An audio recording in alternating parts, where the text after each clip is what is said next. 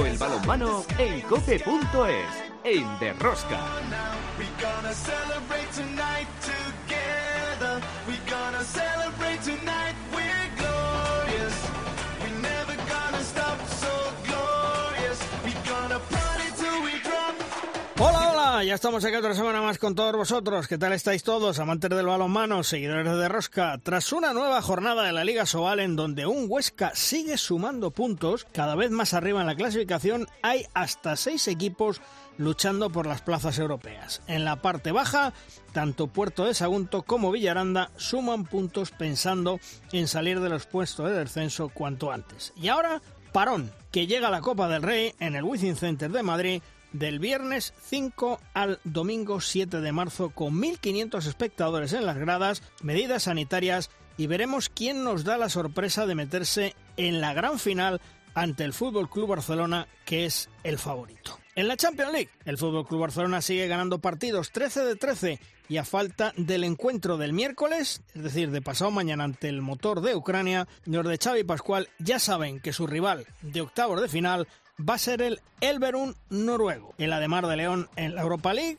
ganó los dos partidos ante el Chejoski Medvedev y ha consolidado su segunda plaza de grupo. En la división de honor femenina, prácticamente todo sigue igual en los dos grupos y Carlos Viver ya ha facilitado la lista de 18 jugadoras convocadas para el preolímpico de Giria con cuatro novedades respecto al último europeo.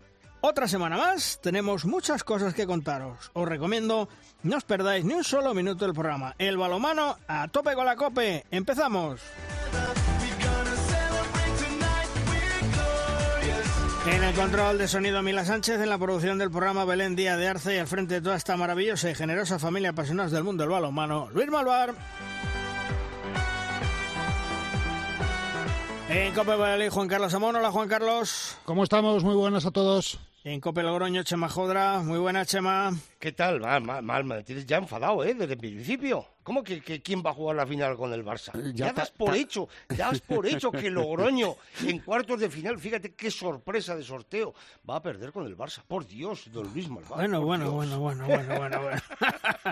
y en Madrid, en los estudios centrales, Emilio Rojo. La Emilia, muy buenas. Buenos días, no te preocupes, Chema, es que Luis No. Malvar es muy mal pensado y como tú dices que siempre te toca la, sí. bailar con la más fea, pues la más fea es la que te va a sacar a bailar.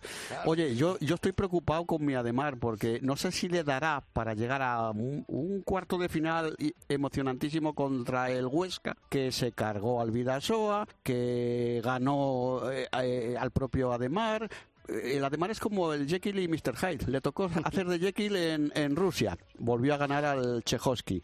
Del, del irascible el amigo de Luis Malvar el, el entrenador ese tan tan tan me- mesurado pero perdió en casa la liga es como yo creo que se va a quedar fuera de Europa el año que viene al paso que va Seguro, seguro. Eso cuenta con ello. y no sé si todo esto la cara buena de la Copa de Europa le servirá para ganar el viernes por la- a mediodía. Un horario así rarillo al Huesca, que el Huesca está que se sale. El, el- el bueno de su técnico está que lo rompe, ¿eh? No, no sé yo qué pasa ahí, no sé. Bueno, pues ahí lo veremos. De momento nosotros vamos a hacer el análisis de la jornada. Si quieres conocer toda la actualidad del mundo del balonmano, descárgate de Rosca en cope.es.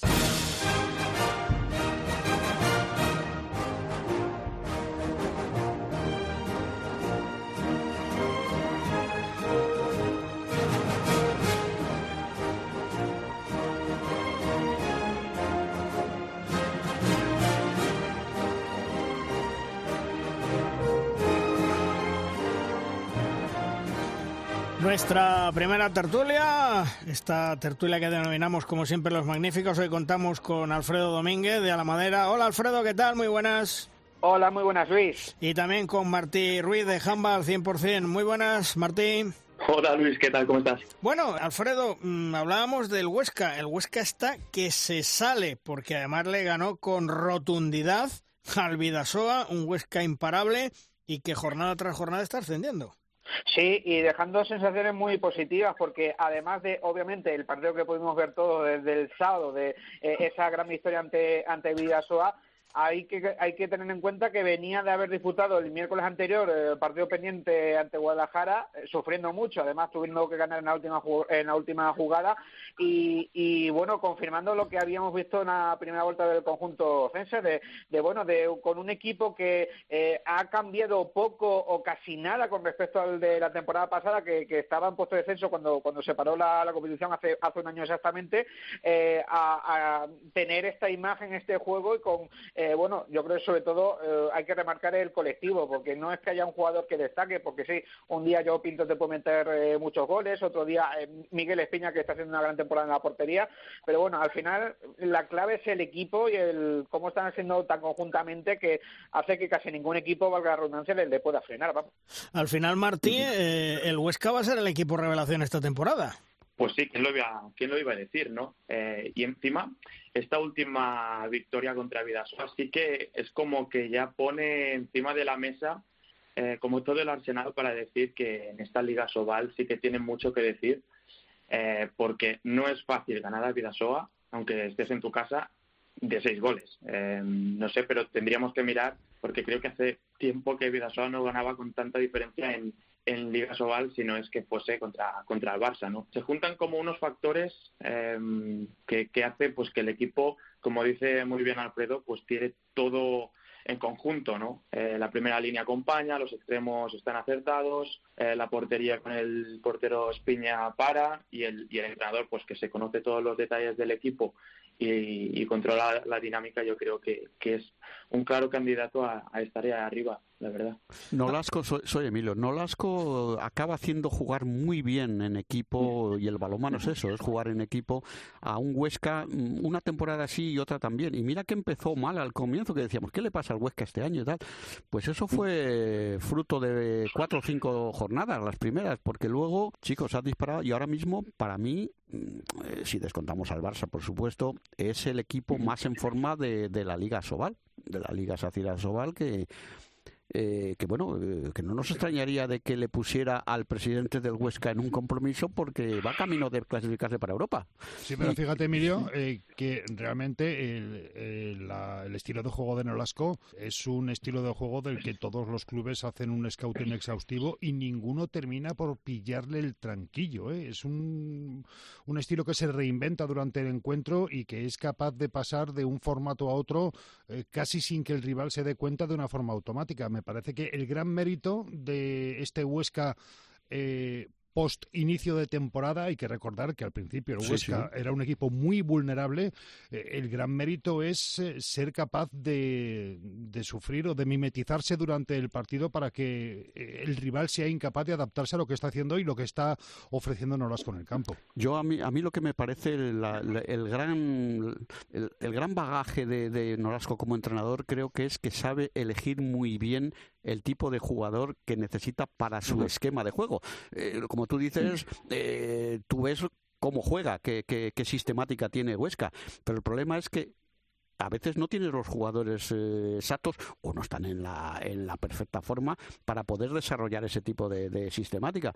Y, y, en Huesca, mm, creo que sus miembros son los que pueden hacer el cesto que él quiere. Y ese es el éxito, claro. Que eso es difícil, ¿eh? eso parece muy fácil, pero hay que conseguirlo. Tú fíjate eh, que la lucha por las plazas europeas, yo decía que están a muerte. Vidasoa 33, Huesca 30, Logroño 28, Cuenca 28, Granoller 27, Ángel eh, Jiménez Puente Genil 26 y además de León 26. Has hablado de Siete equipos. Siete equipos, exacto. es una lucha encarnizada, pero por abajo no te lo pierdas. Cuavid Guadalajara, 14. Liberbank Cantabria, 14. Cangas, 12. Puerto Sagunto, 11. Nava, 10. Villaranda, 8. Y Cisne, 7. Menuda pelea por arriba y por abajo, Alfredo. Sí, la verdad que este año la, liga está preciosa y, ninguno se puede despistar. En este caso, el despistar negativo, y creo que lo hablaba Emilio antes de entrar, eh, con lo de Ademar, que lleva una de de arena con Europa y Liga, y bueno, así, está pasando. Lleva un par de jornadas despistado y, y ha perdido un poco comba. Y sin embargo, por abajo, todo lo contrario, primeramente con, con sus vecinos de comunidad eh, del Villa de Aranda, que, que bueno, tenían ese partido clave este fin de semana en Cangas, y bueno, algunos no sé si le daba desociado con muchos problemas, yo creo que el conjunto de Alberto Suárez con esta victoria le ha dado mucha moral para, para decirte, bueno, de momento estamos aquí y que van a dar guerra hasta el final, así que eh, va a estar muy bonito todo lo que nos queda por delante. Oye, Martí, eh, ¿Cómo se vio el último gol de Pizarro allí en, en, la cancha de Porque yo todavía no, entiendo cómo se puede hacer, perdóname, esa cagada. Pues, a ver, yo lo vi muy bien, la verdad.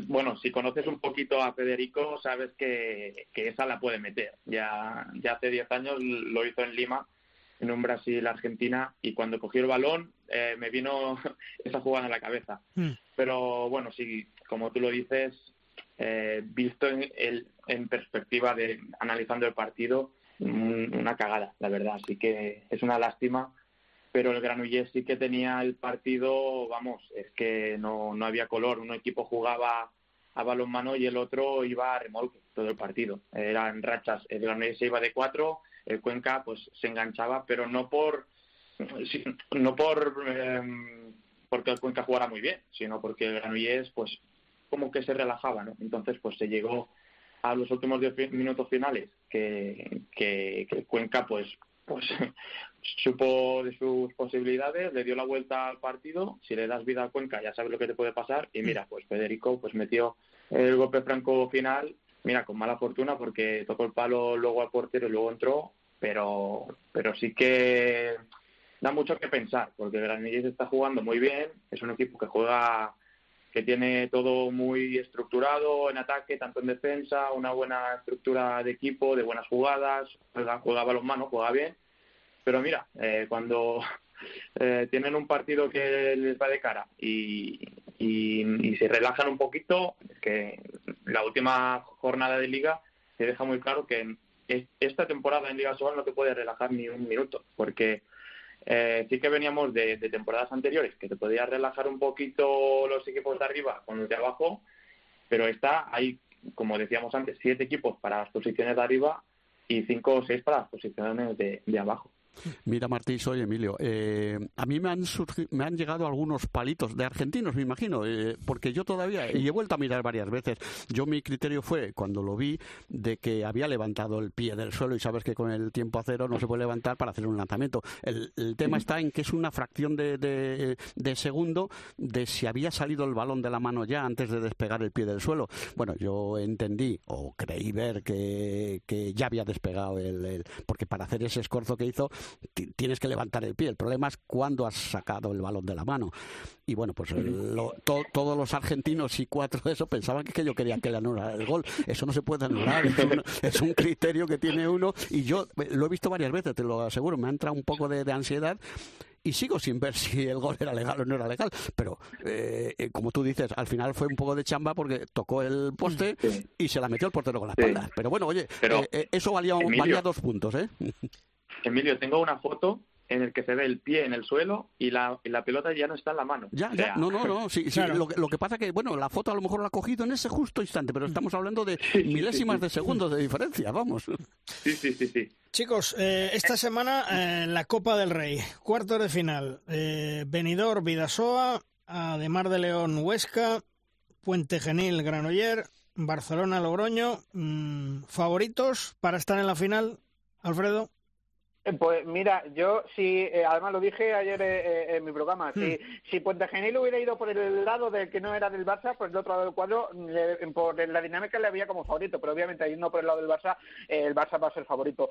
Y por, por ese otro lado, yo creo que lo hemos hablado, yo creo que, que Huesca llega en gran estado de forma, porque Benidor y Vidasoa, bueno, pues vienen de, de, derrotas este fin de semana y bueno, vamos a ver en sensaciones cómo vienen, pero bueno, yo creo que el Huesca para mí es el favorito de ese lado del cuadro. Así que para mí yo creo que la final va a ser un Huesca-Barça. ¿Y para ti, Martín? Sí, lo, veo muy muy parecido ¿eh? a, Alfredo. Eh, creo que, el Huesca es el, eh, en principio, entre comillas, el que no estaba invitado y que vienen con todo. Eh, encima en Liga vienen de ganar a Vidasoa, o sea que puede, puede estar muy bien.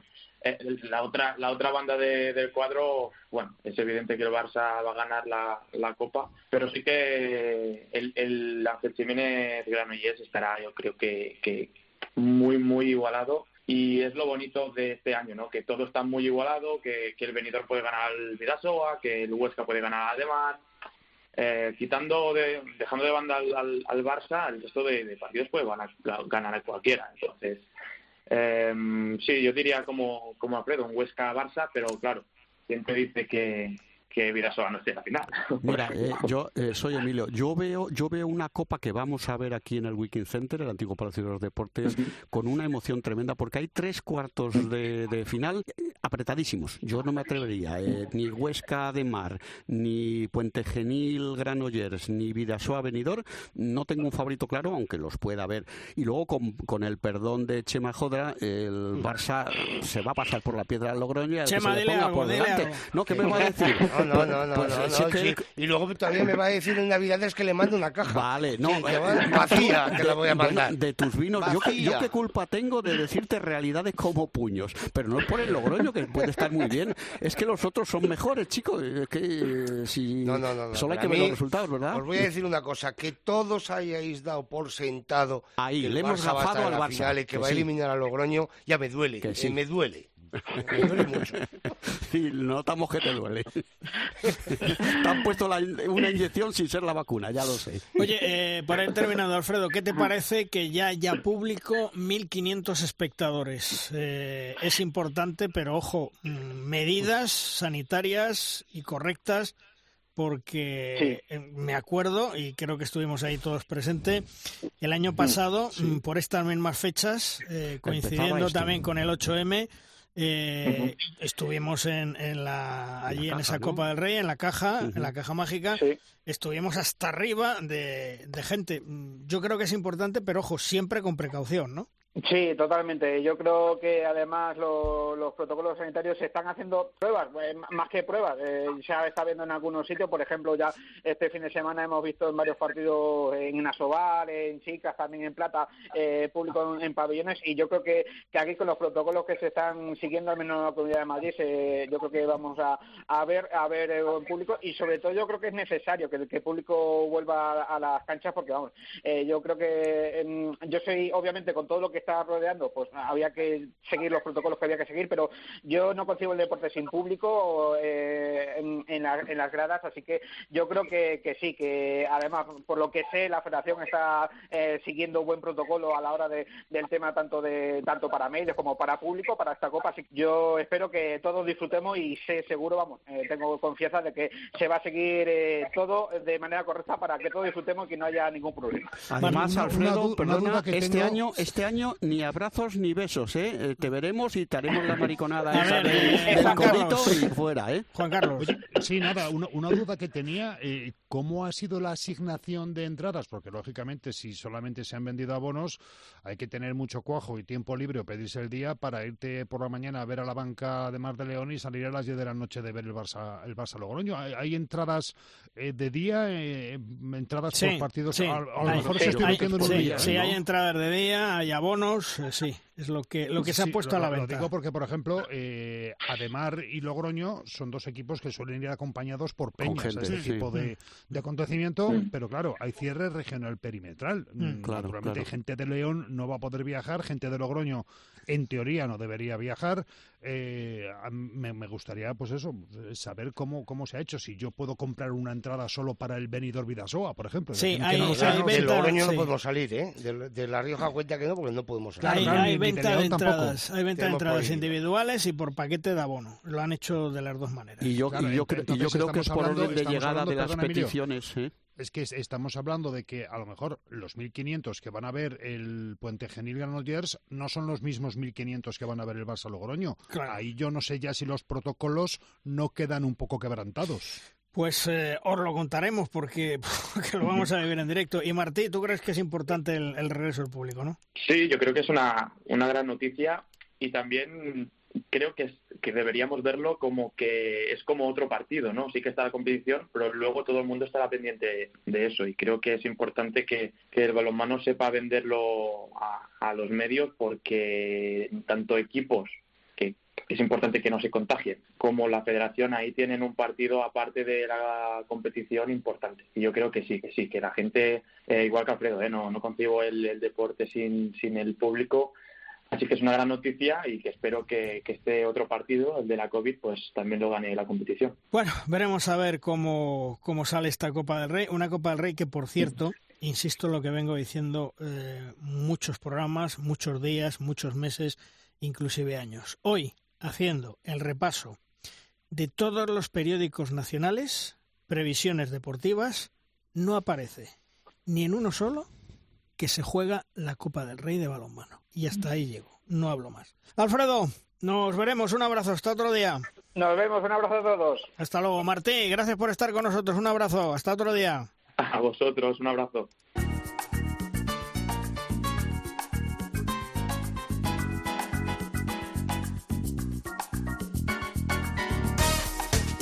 En la Europa League, el Ademar de León hizo un gran partido en Rusia, ganó al Chejovski Medvedev 34-35, consolida la segunda plaza de grupo y además Cadenas apostó por la juventud en este partido.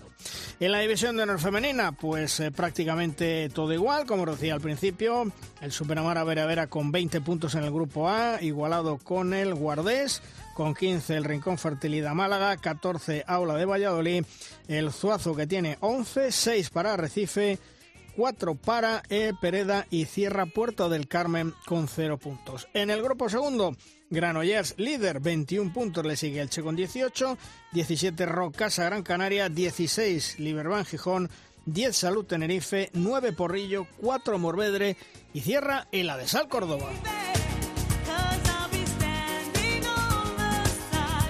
Esta semana la firma invitada nos llega de la estilográfica de uno de los entrenadores más astutos y que conoce todos los misterios en el mundo del balonmano. Es nuestro gran Víctor García Pillo. Siempre sus comentarios, sus reflexiones son acertadas y dan en el centro de la actualidad, abriendo los ojos de muchas cosas que pasan desapercibidas en esa rabiosa actualidad del día a día. Hola Pillo, ¿qué tal? Muy buenas. Hola, buenos días. Bueno, ¿de qué nos hablas esta semana, Pillo? Bueno, vamos a hacer un pequeño análisis ahí de las últimas decisiones de la IHF, que bueno, que son discutibles. que son para salir corriendo. Exactamente. Entonces, bueno, una pequeña reflexión ahí, por supuesto personal, sin ningún tipo de, mm. de connotación más allá que la mera opinión, ¿no? Sí, pues vamos Bueno, pues empezamos. Sí. Las últimas decisiones de la IHF están poniendo en evidencia que su gestión de las competiciones es manifiestamente mejorable. En mi opinión, están negociando la pandemia dando palos de ciego de manera errática, impulsiva y lo que es más preocupante, sin mantener un criterio uniforme, está dando soluciones dispares a problemas similares.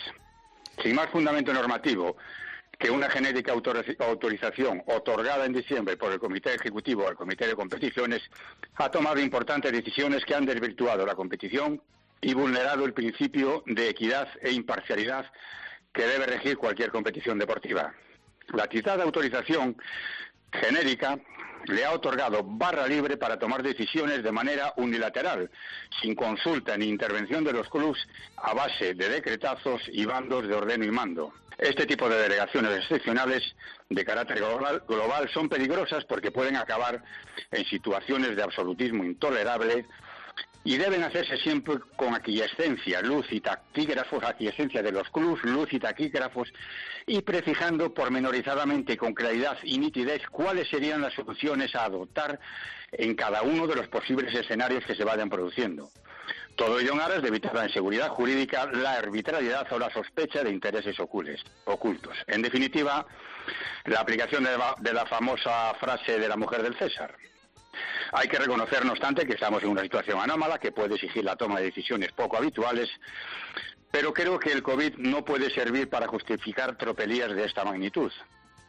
La, nueva coyuntura nos cogió a todos de sorpresa la primavera de 2020 y la EHF salió del pase con salió del paso con un pseudo engendro de final for navideña con equipos elegidos a dedo, en fin, en circunstancias exclusivamente con carácter deportivo. Mm. Pero una vez pasado ese primer, ese primera, ese primer shock inicial, creo que hubo tiempo suficiente para reaccionar y regular con precisión las posibles complicaciones futuras anunciadas a bombo, y platillo por las autoridades sanitarias, la tercera hora, la cuarta ola, o sea que era previsible todo esto, articulándose con calma y reflexión marcos normativos concretos públicos y previos al inicio de temporada, fijando con claridad cuáles serían las reglas del juego. Así lo hicieron ligas importantes europeas, incluida la nuestra. Por el contrario, la EHF se limitó, en aplicación a esa de dicha autorización, a tomar decisiones drásticas y por impulsos. Y así, después de seis meses de competición, modifica unilateralmente el modelo competitivo, insisto, sin contar con la opinión de los clubes, de tal manera que anula el beneficio de los dos primeros eh, siguiéndolos de una eliminatoria y les obliga a jugar unos 16 de final en el que entrarán todos los equipos integrantes de los grupos, dejando, eh, anulando la, exclusión de los dos últimos que estaba inicialmente estipulada. Es decir, que de un plomazo borra la fase de grupos, la carga, la deja prácticamente sin efectos, más que el efecto de generar pingües beneficios en derechos audiovisuales. Si esto no es una adulteración de la competición, que venga Dios y lo diga y lo vea. No satisfechos con lo anterior, vuelven a tomar una segunda decisión todavía más inaudita, que es la asignación administrativa de resultados de partidos que todavía no se han jugado, es decir, que apoltronados cómodamente en los despachos de bienes, repartieron victorias, empates y derrotas, parece ser con el criterio de penalizar al equipo causante de la suspensión. Y yo me pregunto, ¿a qué viene tanta brisa? ¿Se han exprimido al máximo las opciones de jugar esos partidos? Yo creo que no, y me explico. Si bien es cierto que en este periodo se van a jugar clasificatorios del europeo de partidos de clasificación del europeo de 2022 y los tres torneos perolímpicos, creo que todavía quedan fechas suficientes para recuperar los partidos aplazados. El calendario establece como fase de como fecha de finalización de la fase de grupos el próximo 4 de marzo.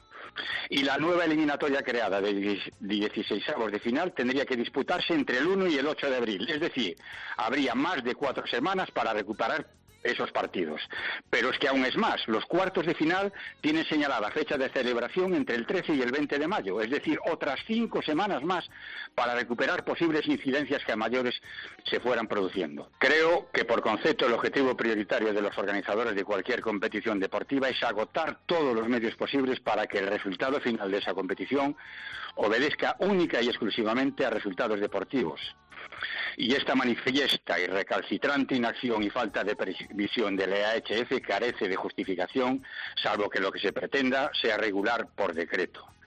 La sensación de improvisación y extralimitación pone sobre la mesa, en mi opinión, la necesidad de abrir un debate para analizar y explorar en profundidad otro modelo de gestión en el que sean los propios clubes los que tomen las decisiones que les afectan. A fin de cuentas serán ellos los que van a sufrir las consecuencias, las consecuencias de esas decisiones. Y si una cosa ha dejado clara esta pandemia es que los intereses de la EHF raramente coinciden con los intereses de la mayoría de los clubes. Pillo, poderoso caballero don dinero, hazme caso. Sí, pues probablemente en el fondo de todo esto eh, lo que está es, ni más ni menos que intereses pecuniarios. Pero los clubes tienen que reaccionar a estas situaciones porque esto, esto es un desprestigio, una, una competición tan importante y con tanto seguimiento como es una Champions League que esté dando estos bandazos es un desprestigio para la propia competición. En fin, vamos a ver. De momento ya sabemos que el Barcelona se va a enfrentar al Elberun en octavo de final. Claro, no, y, el Barça se ve obligado a jugar dos partidos nuevos. Hay equipos, ya, ya yo ya no he querido entrar en, mm. situaciones de, equipos beneficiados, porque si se analiza realmente lo que ha pasado y la asignación de puntos, podemos llevarnos sorpresas importantes, mm. eh, importantes, que otra vez vuelven a tener, eh, eh, subyace por ahí la sospecha de que son, vuelven a ser lo que tú decías, los intereses económicos. En fin, que a disfrutar de lo que podamos, de lo que pasa en el 40 por 20, porque lo demás, en fin. Es, es para salir corriendo.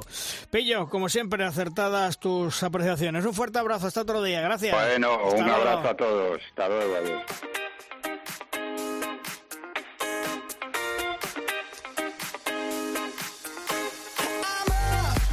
El eterno capitán del Fútbol Club Barcelona lleva casi un año ya como jugador fuera de los terrenos tras su problema cardíaco. Su retirada en activo concluyó con una nueva Copa del Rey para el equipo blaugrana. Ahora tiene un cargo administrativo como gestor de deportes profesionales en el club azulgrana. Hola Víctor, amigo, ¿qué tal? Muy buenas, ¿cómo estás? ¿Qué tal? ¿Cómo estamos, Luis? Buenos días. Bueno, lo primero, ¿cómo te encuentras físicamente? ¿Puedes hacer deporte? ¿Cómo estás? Estoy para jugar, estoy para jugar, Luis. pues te echamos de menos, ¿eh? aunque tú no te lo creas. Estoy bien, la verdad es que estoy, estoy muy bien. Em, Eh, todo, todo, todos los meses que pasé con el primer confinamiento, pues eh, eh, dándole un respiro, digamos, eh, muy brusco de pasar de, de 100 a 0 en, en un día. Eh, estuvimos pues ahí muchos meses sin, sin tener actividad deportiva. Mm. Eh, pues nada, mi, mi, mi problema cardíaco, eh, cosa que, que ya sabía, que ya me habían dicho los médicos, eh, con la remisión de la actividad deportiva tenía que mejorar. Así fue. Y nada, estoy bien. eh, puedo, puedo practicar deporte recreativo cada día, es decir, salir en bici, ir a correr, hacer un partidito de, de, de pádel o, o cosas así, cosas para pasarlo bien Mm. Y estoy fenomenal. No, no noto nada, bueno, no he, notado, no he notado nada en ningún momento y nada, estoy, estoy perfectamente. Bueno, pues eso, eso es lo más importante. Eh, eh, mm, ¿Te ha costado adaptarte a esta vida normal o, o- o has- o ha, tenido que llevar su evolución, Víctor? Es que yo creo que en estos momentos la vida no es normal. Sí, porque cierto. eh, a- a- no sé al fin y al cabo eh, yo he pasado he pasado de, de, las pistas digamos a la oficina en unas condiciones mm, que, que, que no le que no le deseo a nadie porque al final eh, yo he empezado un trabajo nuevo compañeros nuevos pero lo he empezado todo desde casa no con, el teletrabajo eh, con unas sensaciones mm, extrañas ya que bueno eh, dentro del club pues el club es enorme eh, eh, yo conocía a mucha gente con la que ahora trabajo pero mucha otra no mandas mails a gente que no le pones cara y al final el no tener esa vida de, de oficina de compañeros y, y no poder hacer digamos ese equipo eh, dentro de lo que es la, oficina y mi puesto de trabajo en ese momento, pues para mí es extraño, ¿no? No es algo normal. Y, y está claro que, que bueno, que, que, hay que hay que adaptarse, pero no ha sido fácil, no ha sido fácil. Eh, me imagino que vas al Palau, lógicamente, a ver los partidos. Eh, eh, ¿Qué sientes cuando ves jugar a, a- tus compañeros? Porque, claro, tienes que revivir todo. El llegar al vestuario, la concentración, el vestirte, eh, ponerte las vendas en las muñecas. Todo eso lo, lo- lo llevas en la cabeza, ¿no? Sí, mira, lo que más raro se me hace es entrar por la puerta de espectadores. Eh, eh, eso se me hace se me hace muy raro, ¿no? Eh, tengo la suerte de que estoy trabajando en, en el club y, y- soy de las pocas personas que puede puede ir a ver eh, los partidos, ya que eh, los partidos son a puerta cerrada, ¿no? Pero se me hace muy raro eso. El primer partido que vi en el Palau fue mm, fue un Barça Zagreb y la sensación que tuve era que me había quedado fuera de convocatoria y que, y que el lunes volvía a entrenar. Pero, pero la verdad es que sí, que son sensaciones raras porque como te digo, y, y practico deporte todos los días, no noto ni he notado nada en ningún momento. Yo en el fondo mm, y mi ego me, dice que yo podría estar ahí abajo jugando, ¿no? Entonces eh, son sensaciones eh, raras, pero bueno, eh, que están aceptadas ya, están eh, digamos digeridas y es lo que hay. Hola Víctor, buenos días. Soy Emilio Gorgojo. Oye, te oigo y, claro que estás para volver otra vez a vestirte. El problema, eh, lo sabemos todos, es que al nivel de exigencia que tenías en, en el Barça y con la alta competición, eh, físicamente no podías seguir. Pero ya te hubiera gustado, ¿verdad, Víctor? ¿Qué tal, Emilio? Muy buenas. Pues sí, por supuesto. Eh, mi, intención era, era seguir. el club ya me había también comunicado que, ellas, que ellos querían que yo siguiera. Eh, sí que es verdad que, que debido a que en septiembre a mí el doctor pues me comunica lo que me comunica, yo toda- todavía no había iniciado las negociaciones para, para ver pues cómo, cómo lo íbamos a hacer, ¿no? Porque no quería iniciar algo que al final tenía que, que- que romperse. Y, y bueno, eh, así fue. Al final no pude, no pude iniciar esas conversaciones pues porque ya todo el mundo sabe lo que pasó y lo que anuncié el 3 de febrero del año pasado. Vamos, que si no es por la maldita patata, Víctor, eh, tú estabas todavía, tenías correa, a pesar de las muchas carreras que te has pegado por tu extremo, eh, hubieras estado ahí al pie del cañón y ya te hubiera gustado ayudar al Barça eh, otra vez en Europa, incluso si me apuras, eh, yo creo que una espinilla ahí dentro, eh, el despedirte a lo mejor con la selección, yo qué sé, no sé, y, todo al traste por la maldita patata, ¿eh, Víctor? Sí, sí, claro, a mí, a mí me hubiera gustado. Me hubiera gustado seguir, seguir allí, eh, aportando y ayudando eh, a mi equipo, ¿no? Y, y bueno, eh, era, era, era una cosa que yo disfrutaba mucho, que tanto físicamente, si no fuera por el corazón, que, repito, es algo que no noto, eh, y psicológicamente tenía muchísimas ganas, tenía fuerzas y, estaba con, digamos, con la mente muy, muy clara y muy preparada para seguir jugando. Eh, pero está claro que, esa noticia que me dio el doctor Gutiérrez eh, en septiembre del 2019 fue, fue una bomba. el, Guti te mató, sí. No, y no él. de, no, no, él. y no él. De todos modos, Víctor, eh, en fin, yo creo que desgraciadamente el, corazón te ha retirado, pero fíjate, eh, has cumplido tus deseos. Jugador de balonmano, en el club de tu vida, el Barcelona, 22 años. Has ganado 69 títulos, varias medallas con la selección española. Vamos, mm, lo hubieras firmado tú y cualquiera cuando empezabas, ¿eh? Sí, por supuesto.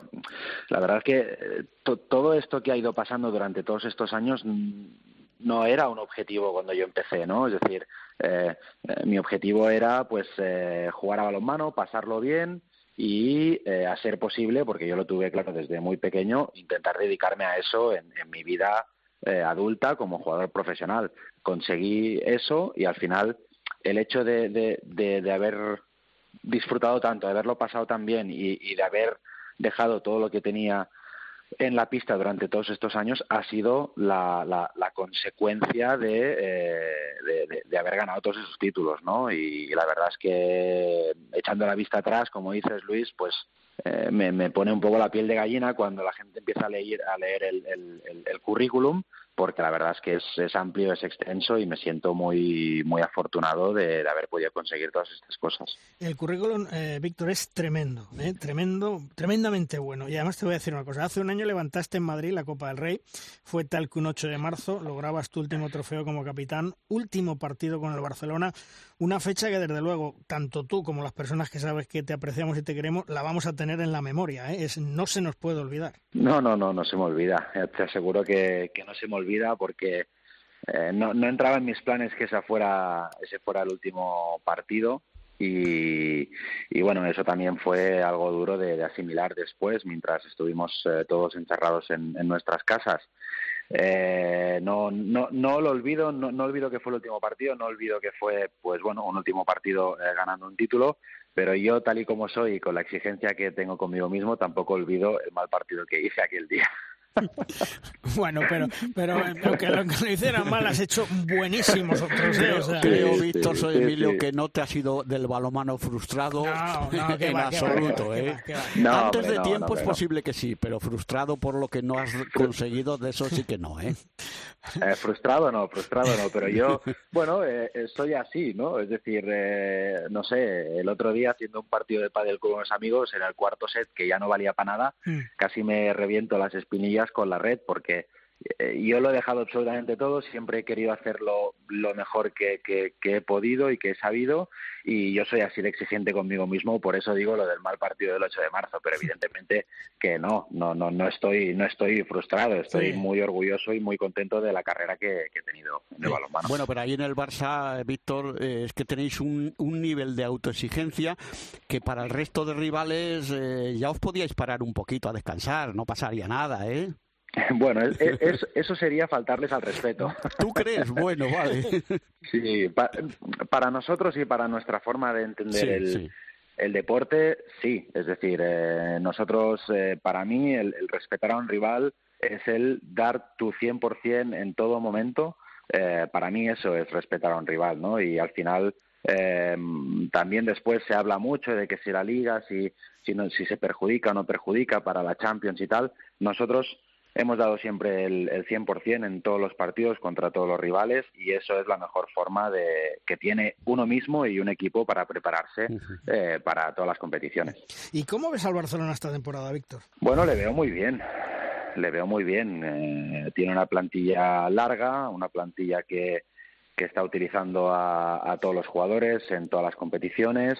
Eh, el, Mundial pues ha pasado un poco de factura con el tema de las lesiones ya que además también llegados de, Egipto, pues el equipo tuvo que hacer un enorme esfuerzo para hacer un doble partido contra Vesprem, eh, para que después digamos que valiera para poco, ¿no? Eh, pero, pero creo que el equipo está muy bien, Eh, creo que es un equipo pensado y creado para, para ya no solo el presente, sino también para el futuro. Creo que la planificación ahí ha sido también muy, muy buena y creo que el equipo eh, está dando pues bueno eh, muy buenas muy buenas señales no a nivel competitivo pero bueno eh, siempre siempre hablamos de lo mismo al final eh, se trata de llegar a Colonia y que te salgan dos partidos buenos, ¿no? Y, y eso es lo que se nos está atragantando un poquito. Oye, Víctor, eh, soy Emilio de nuevo. No, no me puedo resistir. Tú eres un culé de pro. Eh, mm, ¿Le afectará al balonmano del Barça el cambio presidencial que sí o sí? Porque claro, el anterior presidente no se va a presentar. Eh, ¿Cómo ves esto? Tú como culé de, de profesión iba a decir, sí. Yo creo que, a ver, eh, escuchando y, y leyendo a los tres precandidatos, sus, sus proyectos para las secciones, todos hablan de, eh, de mejorar, de fortalecer y, y de que las secciones son una seña de identidad del club. Está claro que, eh, bueno, eh, lo- las tres juntas directivas que, que puedan entrar tienen que entrar y tienen que ver eh, cuál es el estado real del, del club pero yo creo que no, no, no tiene por qué afectar. Eh, si, si lo hace, esperemos que sea positivamente, ¿no? Pero negativamente yo estoy convencido de que no, de que no, no, no afectará. O sea, que nos tranquilizas de que sea quien sea el nuevo presidente, el Barça de balonmano seguirá ahí sacando la cabeza, ¿no? Dentro de- del fútbol. Estoy convencido. Estoy convencido. Eh, a ver, eh, el Fútbol Club Barcelona, cuan- es decir, eh, está claro que dentro de lo que es el balonmano español es el, es el mayor presupuesto con diferencia, ¿no? Pero dentro de lo que es el balonmano europeo, mm, ni, ni por No asomo. lo es, no lo es. no. Entonces, no, entonces eh, teniendo más o menos presupuesto del que hay esta temporada o del que o del que hemos tenido durante las últimas cuatro o cinco temporadas, eh, el Barça podrá estar mejor o peor, pero siempre estará siempre estará compitiendo y luchando para, para intentar ganar. No es que lo decía porque, claro, fíjate el, el baloncesto, que es el rival directo. Oye, que si me traigo al Mirotis, que ahora, aunque sea casi gratis, al Pau Gasol, chicos, no van a dejar nada para el, para el 40 por 20, ¿eh? Bueno, a ver, eh, en principio to- todos, es decir, todos los presupuestos eh, funcionan de una forma independiente los unos de los otros, ¿no? Eh, está claro que al final eh, to- todo todo cuelga un poco del fútbol, pero los presupuestos de las secciones son independientes los unos de los otros eh, y está claro que el básquet ha hecho ahí una, una inversión fuerte eh, en jugadores, en, en staff técnico eh, y está, está funcionando. Es decir, se ha ganado la Copa del Rey y creo que el equipo está muy muy bien en la ACB y en la Euroliga, cosa que es muy positiva para el club. Entonces, eh, bueno, al final el Barça, si quieres tener a los mejores, pues eh, eso tiene un coste y, y el básquet pues lo, lo, lo, lo está asumiendo, ¿no? Oye, Víctor, eh, la familia, tu mujer, tus hijos han sido claves, me imagino que para, para ayudarte en, en esta nueva vida y, y durante la pandemia, supongo, ¿no? Sí, eh, la verdad es que mi, mi mujer es, es santa porque, Por haberte aguantado. primero por eso, primero por eso durante tantos años.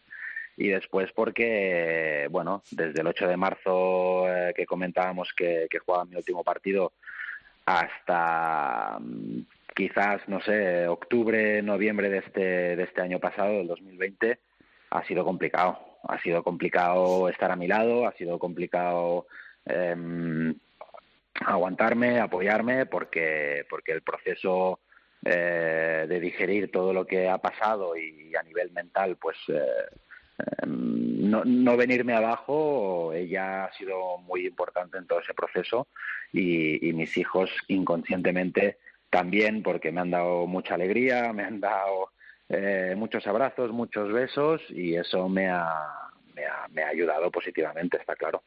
Eh, lo, lo que está claro, Víctor, es que yo me imagino que, que esos preciosos y adorables hijos que tienes, creo que se llama Luca y Mía, eh, les inculcas Correcto. el balonmano, aunque sea viendo los partidos por la tele. No ¿A me, los, sí? lle- no me ¿Eh? los lleves al tenis de mesa, Víctor, No, sabes, no, ¿eh? eso sí que no. A- a- aunque sea viendo los partidos por TV3 de- del Barcelona en Champions, ¿eh? Sí, sí, sí, ellos, ellos pues bueno, eh, disfrutaban mucho, especialmente el mayor, porque se enteraba un poco más de, de venir a verme al Palau.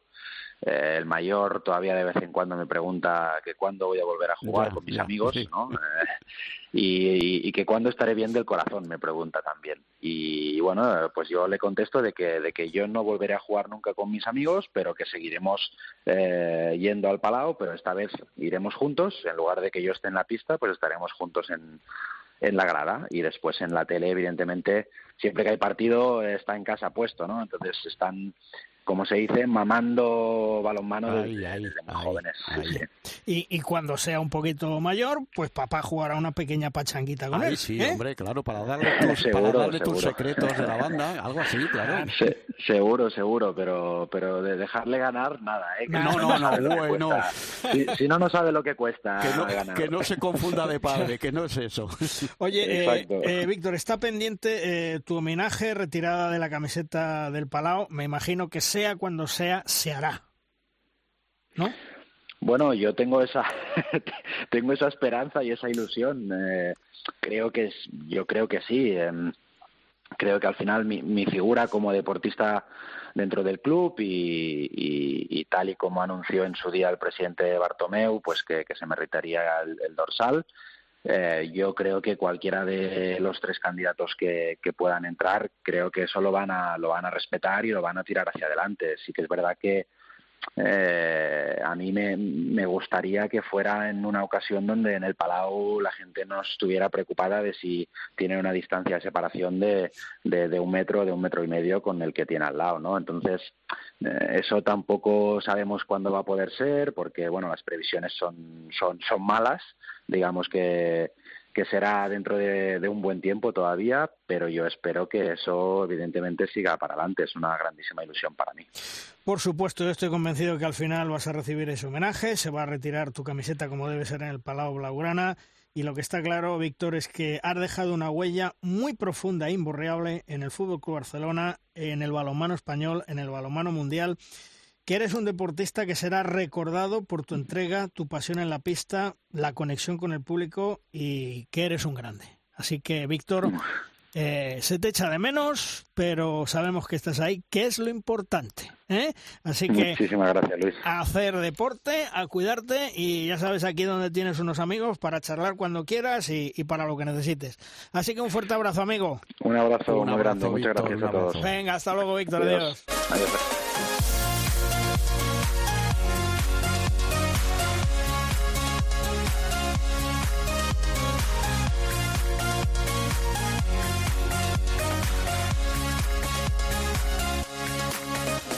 Una de nuestras grandes guerreras está teniendo una temporada con cambios de equipo, ya ha cerrado su futuro deportivo. Nerea Pena va a jugar las dos próximas temporadas en el conjunto noruego del Vipers Kristianstad.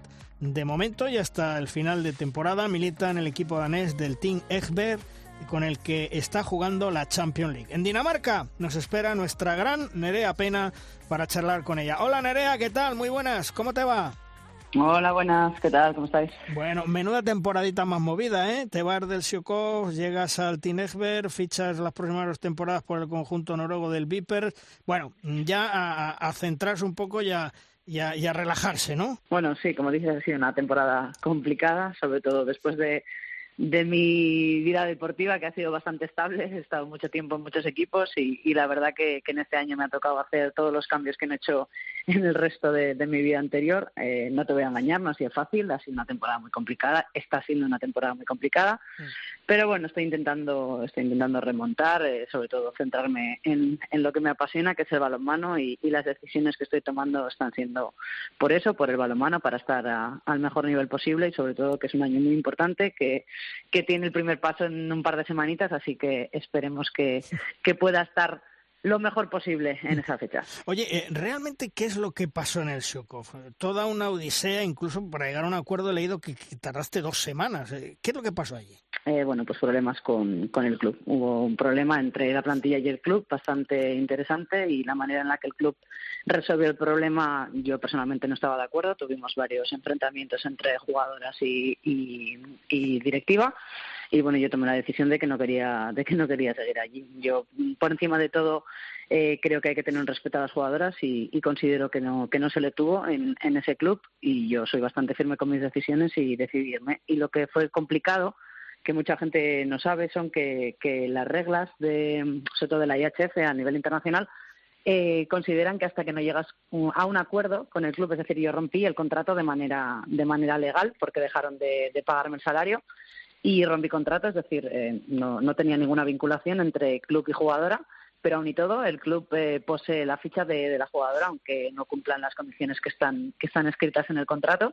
Y llegué, eso es, lo que me costó mucho fueron tres semanas y media hasta que pude llegar a un acuerdo con el club para que, para que me diesen mi ficha para poder fichar por otro equipo. Mm, porque eh, se repitió la misma historia en el Soikov que le pasó ya en su momento a Macarena Aguilar, eh, gente que se cree que tiene todo el poder del mundo y que puede hacer lo que quiera.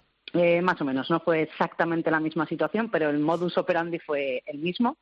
Eh, nos hicieron entrenar ocho horas al día, tener que estar en el pabellón, que en aquella también se lo, se lo hicieron a ellas también.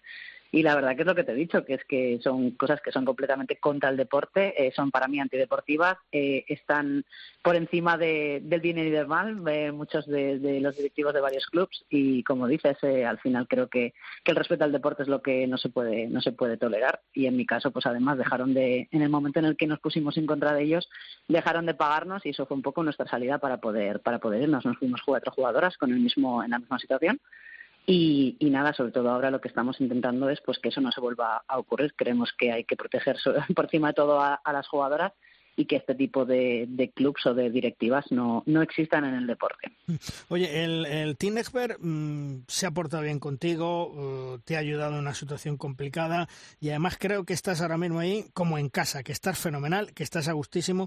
Lo único, bueno, me imagino es que te hubiera gustado a lo mejor quedarte en el equipo danés, pero la crisis económica... Eh, eh, es la que es, ¿no? A ver, el club yo agradezco, como dije en el mensaje que escribí hace un par de semanas, agradezco un montón que un club como el Team Esbjerg, que está jugando Champions, que, que es un club pues eh, con muchísima historia y sobre todo muy respetado aquí en Dinamarca, me ha dado la oportunidad de poder volver a jugar al máximo nivel. O sea, yo venía en una situación muy complicada, te puedes imaginar que pasé pues un mes, un mes y medio muy, muy malo y claro, para mí fue como la primera puertas al cielo el poder volver a jugar además Champions, que, en el equipo en Seahawk no estaba jugando, y, el poder intentar volver a mi nivel, con lo cual eh, agradezco y voy a agradecer siempre que estuviesen en ese momento tan complicado de mi vida. Y luego, por otra parte, el tema del año que viene, pues es, es un tema pues de planificación de plantilla, de, de, tiempo. Ellos para nada contaban con que iba, iba a llegar en el equipo. Entonces ha sido un poco eh, a ver, hemos intentado llegar a un acuerdo, pero lo que te digo, al final había muchas cosas por el medio que, eran complicadas. Entonces, eh, yo respeto completamente la decisión del club de que ellos tenían, pues eso, una planificación diferente. Y si te soy sincera, yo estoy muy contenta con, pues eso, con el cambio que voy a tener el año que viene. Me hace especial ilusión ir a ese equipo, pues porque, como también transmití en el mensaje, voy a jugar con las viejas glorias. Es que para mí es muy, como muy sentimental, de verdad. Es que no, sé cómo explicarte, pero para mí es como súper sentimental eh, esta oportunidad porque creo que voy a cumplir uno de, entre comillas, mis sueños de poder jugar con las mejores jugadoras que yo considero, personalmente, es mi opinión, considero que han sido las mejores jugadoras de la historia, muchas de ellas, del balonmano, y con las que yo he crecido como jugadora. Entonces, la verdad que me hace muchísima ilusión. O sea, creo que si hubiese tenido las dos opciones, eh, por mucho que, que lo que te digo, que agradezco Lesbier y que me gusta, creo que hubiese elegido eh, Vipers de todas las maneras, porque por lo que te digo, porque es algo más allá de, del, equipo, es algo más para mí como del sentimiento de balonmano. Me recuerda a mi, a mi etapa de Chaco, que es la mejor etapa que he tenido a nivel pues eso, personal y, de balonmano de pues, casi de mi vida y que recuerdo con muchísimo añoro. Entonces creo que voy a revivir un poco eso, eso espero, vaya, esa es mi idea y, como dices, pues eso, es un equipo que, creo que tiene unos objetivos muy muy buenos, muy bonitos y, ojalá y, podamos hacer algo chulo en los próximos dos años. Hola Nere, eh, soy Emilio Gorgojo, buenos días. ¿Qué, Qué, qué, gusto oírte de nuevo, porque te recuerdo que tú estuviste de comentarista con nosotros hace bastante tiempo. Desde el primer programa, vamos. ¿Cómo se la nota la fluidez que tiene la tía al micrófono, eh? aunque esté al teléfono ahora? Oye, eh, estás eres una auténtica trotamundos ahora mismo. Eh, bueno, te vas, no te separas demasiado, porque Kristiansand está en el sur de Noruega, con lo cual ahí entre Dinamarca y Noruega, pues no, no, no te has ido al Polo Norte. Pero, chica, para ya un poquito, ¿no? bueno, primero con Emilio. Eh, como dices, eh, es verdad que a este programa le tengo especial cariño porque cuando era, pues eso, cuando estaba en Ichaco, además, empecé a, colaborar con vosotros. Estaba en Ichaco, me acuerdo perfectamente. Y, lo que dices de hablar, no sé soltura o no, el problema es que cuando empieza a hablar en español no hay quien me pare. Eres imparable, como en la pista. Pero total, eh, esto de estar todo el día hablando en inglés, eh, o bueno, en húngaro en aquella, eh, o sea, en cuanto escucho español, de verdad, me siento una charlatana, no puedo parar. Así que siempre es un gusto el, el que me llaméis, porque por lo menos puedo, puedo hablar sin pensar, para bien y para mal, ¿eh? Pero sí, y, y, eso es lo que dice, sí, me estoy yendo hacia el norte. Y yo sí, soy del norte, en España soy del norte, y a También mí me gusta verdad, el norte, me van las pero montañas. Hace, pero hace mucho más frío por ahí, ¿eh? Por ahí arriba, por donde estás subiendo, Eh. es peligrosamente frío, ¿eh? Estoy preparada, estoy Vale, preparada. vale, vale. Ya me compro los abrigos, me compra todo, no pasa nada. Oye, sí, me de- voy cerquita. eh, Sí, sí, sí. Sí, dime, perdón. No, no, que te decía que, que aunque a Luis le has contado ciertos problemillas y tal, pero yo te oigo el tono de voz y estás exultante, chica. Yo no sé cuánto tiempo vas a seguir dando metrallas ahí, pero no te veo nada baja de moral, ¿eh?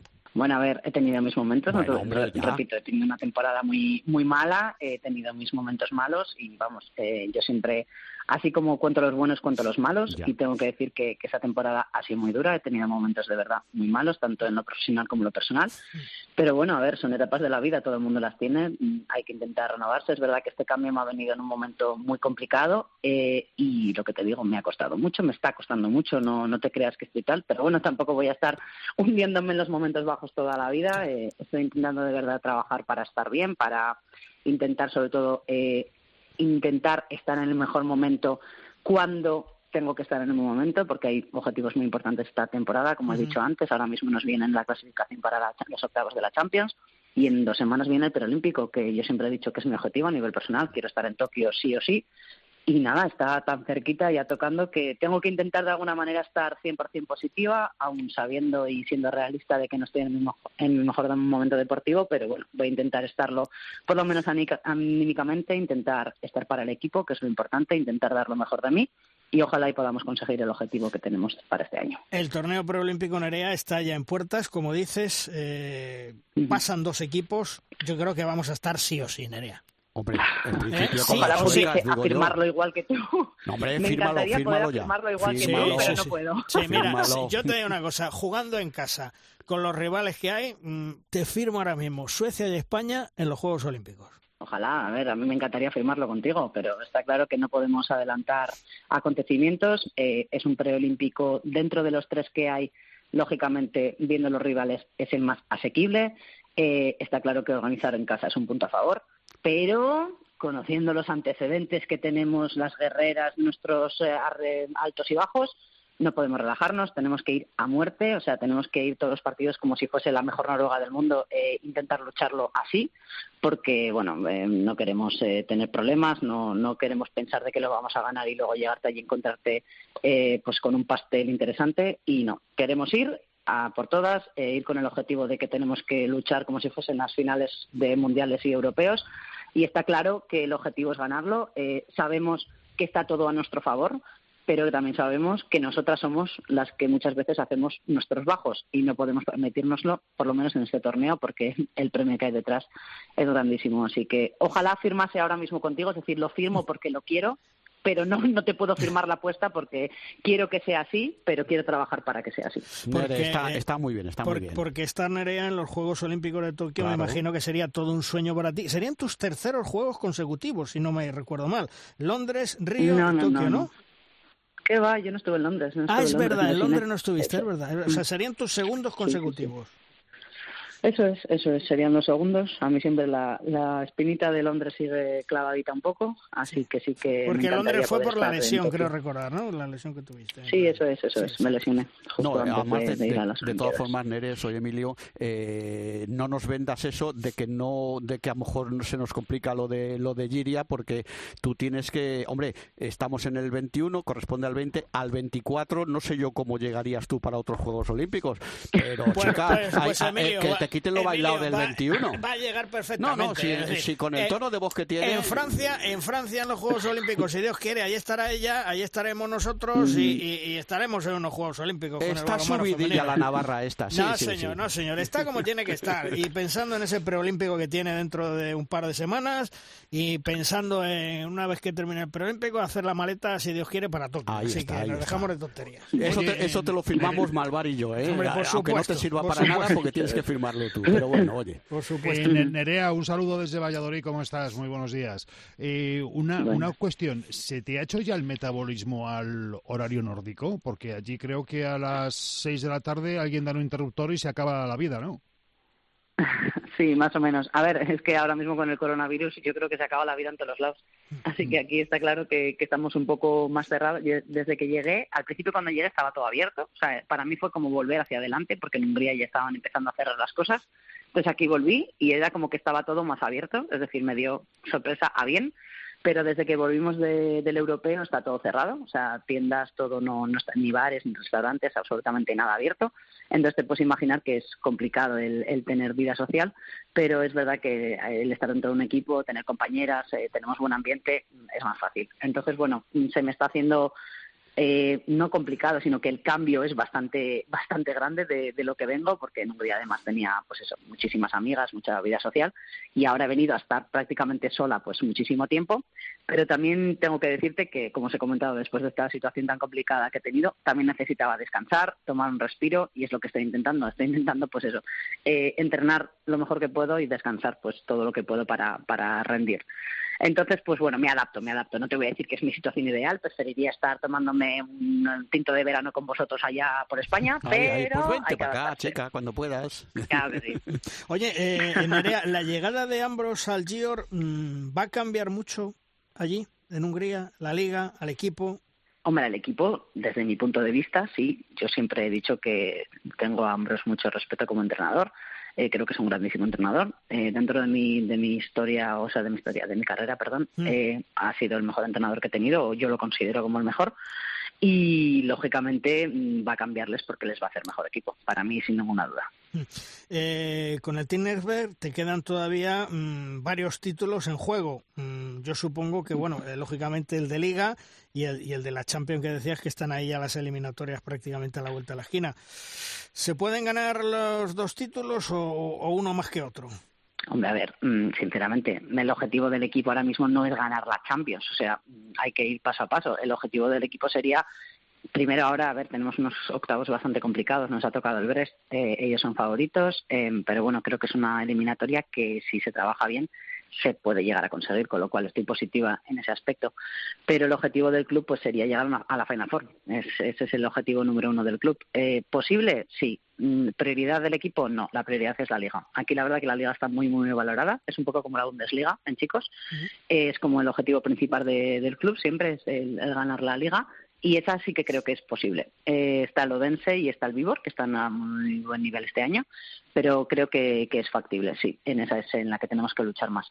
Y luego los octavos que los tenemos ahora, y creo que, que es un octavo, como te he dicho antes, que, que, se puede conseguir. Va a ser complicado, sí, tenemos que preparar muy bien el partido, pero, pero bueno, yo creo que hay posibilidades. Así que para mí ya pasar octavo sería un, un gran éxito. Esperemos que, que podamos conseguirlo y, y, vamos a luchar para ello. Volviendo a la selección española, mm, ¿qué tal se están acoplando las, las nuevas guerreritas? ¿Cómo, cómo las ves? Mm.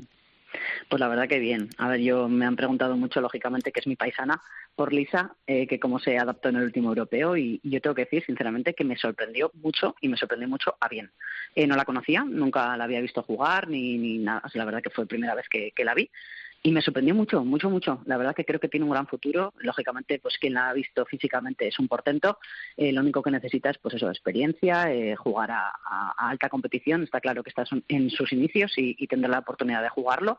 Pero vaya, en cuanto ella pueda coger un poco de experiencia, yo creo que va a ser una, una potencia, de verdad, que, que, tiene muchas posibilidades.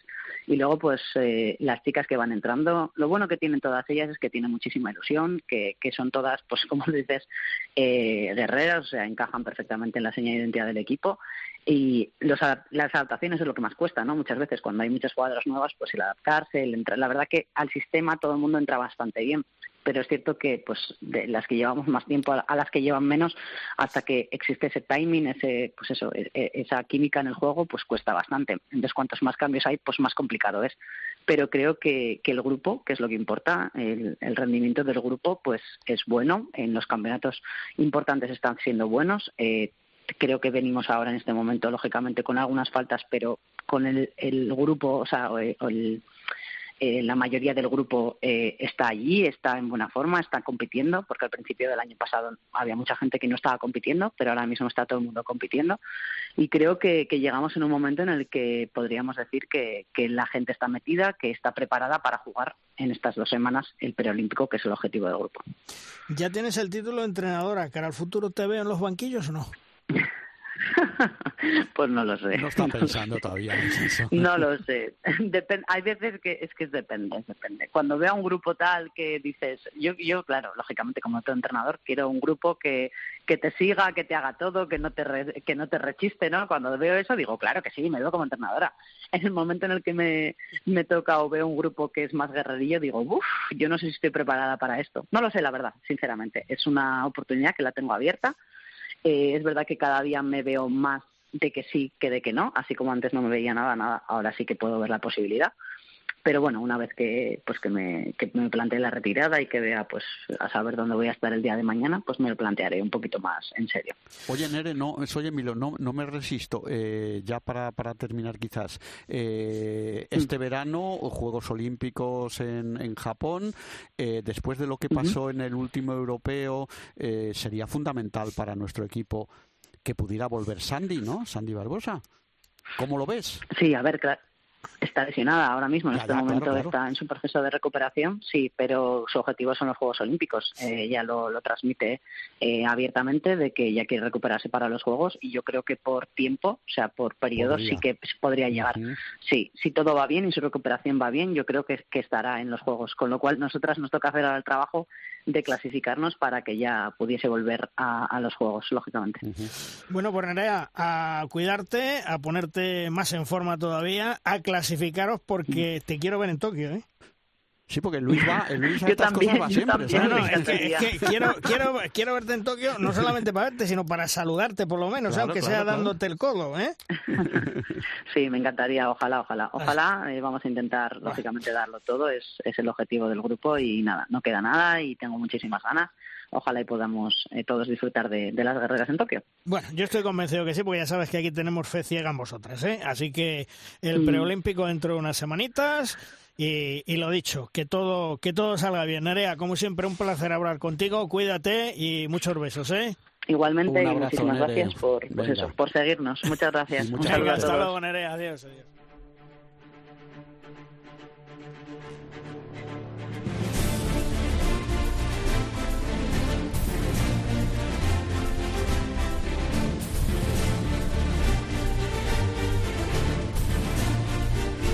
Llega en Derrosca nuestro tiempo de debate. Es nuestra tabla redonda.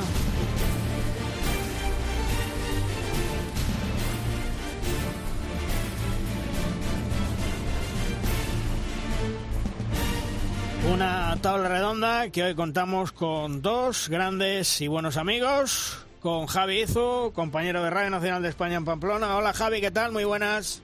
Hola Luis, muy buenas. Y también contamos con Ángel Cárceles, la voz del balonmano femenino en televisión española. Ya lo saben, el único, el inconfundible. Hola Ángel, ¿qué tal? Muy buenas. Muy buenas Luis, ¿qué tal? Bueno, Javi, eh, la EHF decide ahora, se juegan los octavos de final, todos los equipos, eh, el Barcelona, yo no sé para qué tanto esfuerzo. Esto no es serio, ¿eh? No, a mí no me lo parece. Y fíjate que incluso la semana pasada veíamos como ha decidido ya resultados de partidos que, no se van a jugar, ¿no? O sea, había que saber, ¿no? A qué nos ateníamos eh, y esta temporada yo creo que no, eh, no ha, engañado a nadie. O sea, ya eh, lo lógico ha pasado lo lógico y lo lógico era que iba a haber aplazamientos y que las fechas iban a ser muy justas.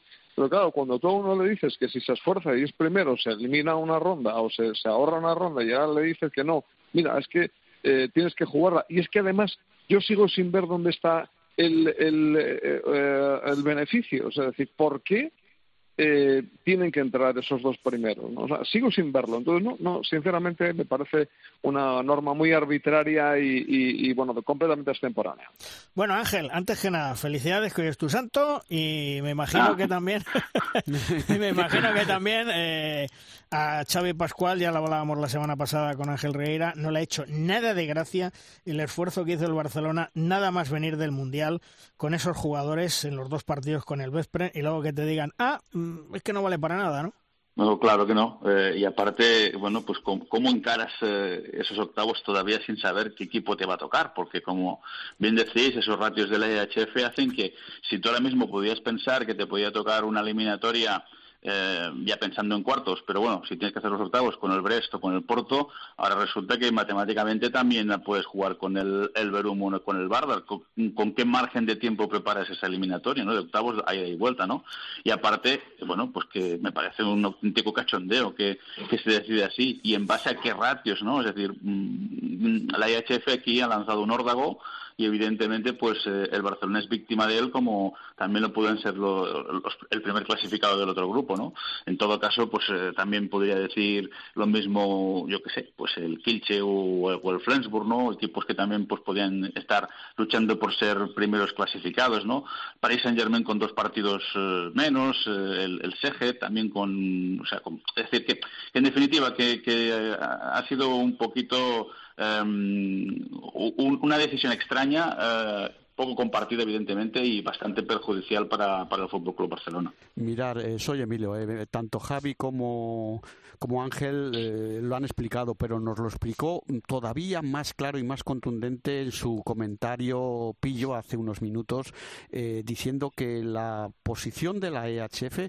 se ha convertido en una especie de, de, de dictadura eh, dura, no blanda, dictadura, porque, eh, claro, eh, ha cambiado las normas de la competición, como dice Javi, en plena competición, cuando esto no eh, sería, como dice el otro, sería anticonstitucional, ¿no? O sea, no, no, no se podría hacer eso. Y luego, ¿qué criterios han seguido para dar partidos por vencidos o perdidos en media docena o incluso, y si suma las dos competiciones, el, el Ademar ha tenido que ir a jugar a, a Moscú eh, con lo que, es baratito ese viaje, además, en vez de habérselo aplazado, a lo mejor se lo hubieran dado por perdido. ¿Qué criterios se están aplicando? Y, y como creo que decía Ángel, ¿qué supone que entren los dos campeones en una liga o en, un, o en una eliminatoria de octavos de final, ¿en qué cambia eso el, el, el tema de la Es que pandemia? no te ahorras nada. Es que no te ahorras nada, es que yo Es no, que no es, es que yo no veo eso. Sí veo, y esto lo han apuntado y Luis lo, se lo confirmó con Pillo hace, hace unos minutos, que aquí hay unos intereses espurios que son los económicos, los de televisión y todas estas cosas.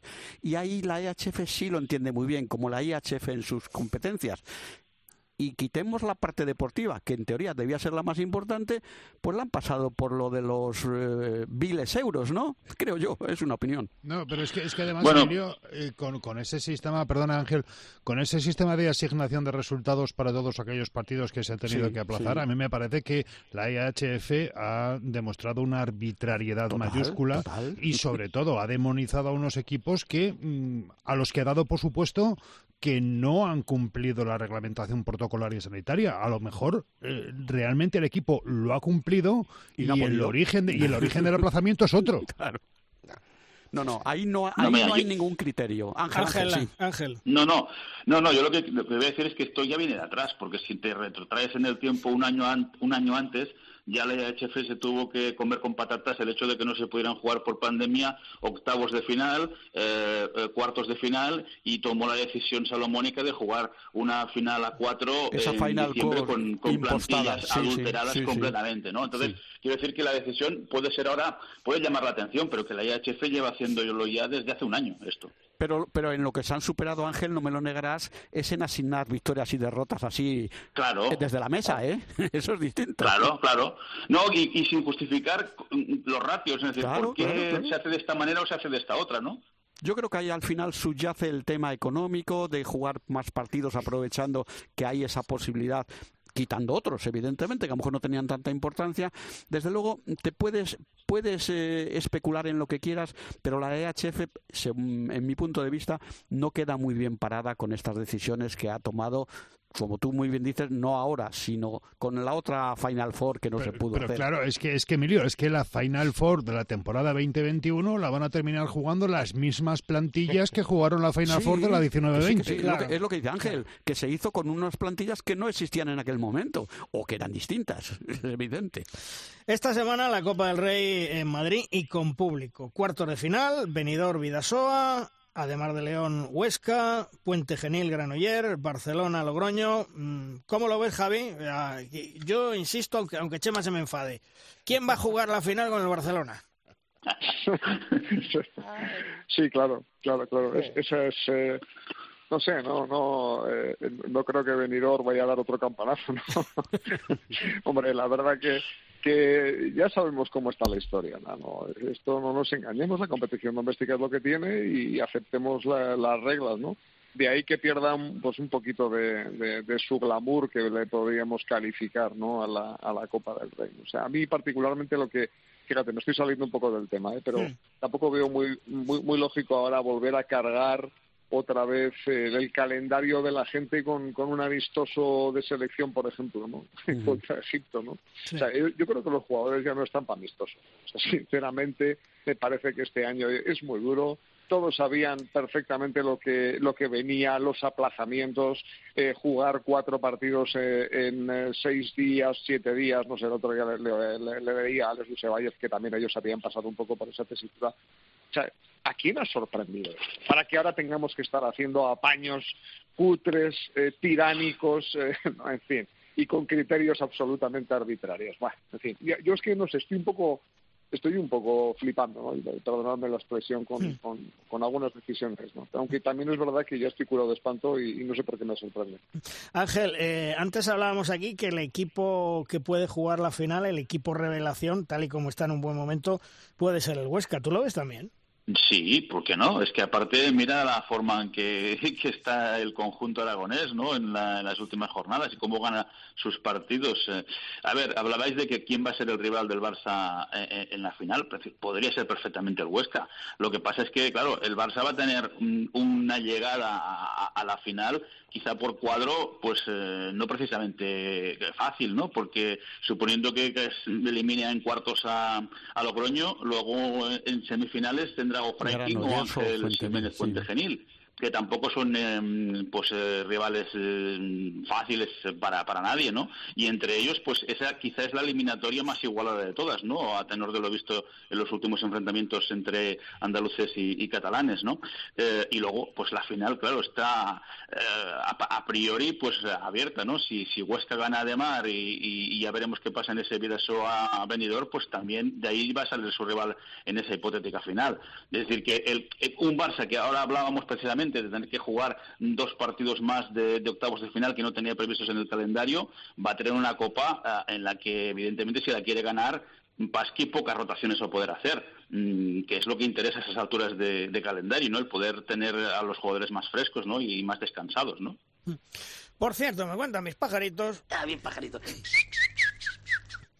Que la semana pasada os contaba que la Real Federación Española de Balonmano, cumpliendo con el mandato del Consejo Superior de Deportes, ya había remitido un borrador del nuevo convenio con Asobal y la pelota estaba ahora en el tejado de Asobal. Lo que sí estaba muy claro era que el Consejo Superior de Deportes no quería que el tema se dilatase mucho más tiempo de finales de este mes de febrero. Pues bien, la reunión que estaba prevista para el pasado viernes 26 de febrero se tuvo que aplazar por eh, precisamente para esta misma semana en la que estamos por problemas de agenda del propio Consejo Superior de Deportes. Tal y como os comenté, el borrador del nuevo convenio se envió a Sobal, según los acuerdos alcanzados en el Consejo Superior de Deportes entre ambas partes y ahora resulta que varios clubes, los clubes afines a Dolfito el Fantasías, ya sabéis, ese visionario del precio de la gasolina, han manifestado que no están de acuerdo con la negociación de sus propios representantes con la Federación Española de Balonmano, que el convenio no les gusta y que no lo van a firmar.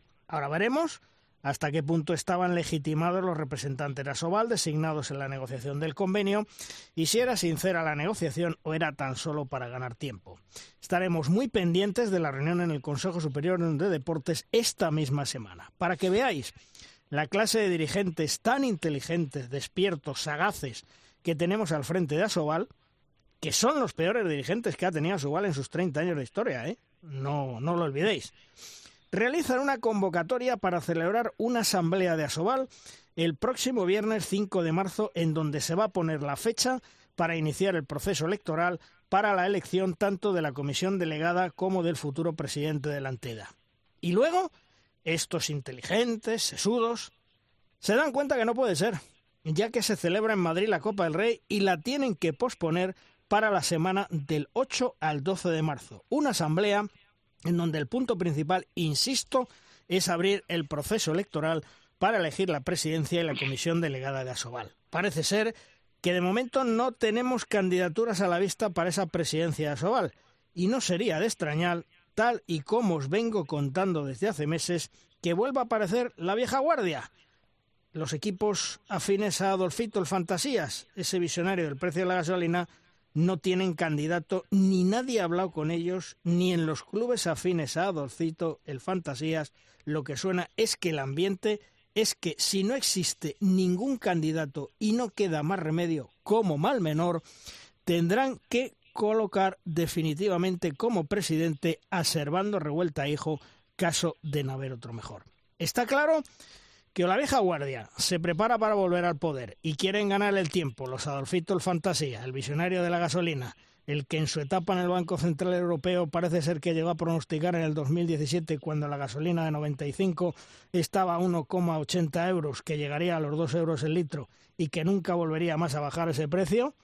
El señor don Francisco Pérez, al que me cuentan que en el mundo del balonmano se le conoce como el sacapuntas, Tano Franco y Mario Arranz, o es para ganar tiempo en la negociación del convenio con la federación y hasta que no tengan presidente no van a negociar. Por último, el Tribunal de Arbitraje Deportivo, el TAT, ha inadmitido la demanda presentada en su día por Asobal por el famoso lío, aquel bochornoso sorteo del calendario de la Liga Asobal y el Tribunal de Arbitraje Deportivo, el TAT, le ha dicho a Asobal que lo que hizo la federación en su momento era correcto y que no tienen ninguna razón. Otro palito más para estos sesudos, inteligentes y que se pone en la boina hasta la ceja de Asobal.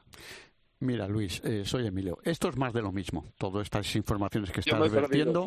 Eh, esto, esto, ya me lo sabía. Eso es un bucle, un bucle temporal.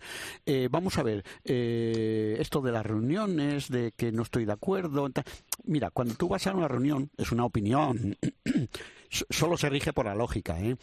si yo pertenezco a una asociación, antes de presentarme a, lidiar, en este caso con la Federación Española, para renovar un convenio, eh, tengo que ir con las ideas consensuadas desde mi casa. Si tú estás hablando de que siguen habiendo mm, el 50% más o menos de clubes por un lado y otros por otro, pues hombre, el ejemplo de unidad no es muy edificante. Entonces, eh, ¿qué voy a pedir? Si los que van a ir allí a la reunión a lo mejor no son de mi, de mi grupo, mm, no me vale lo que decidan.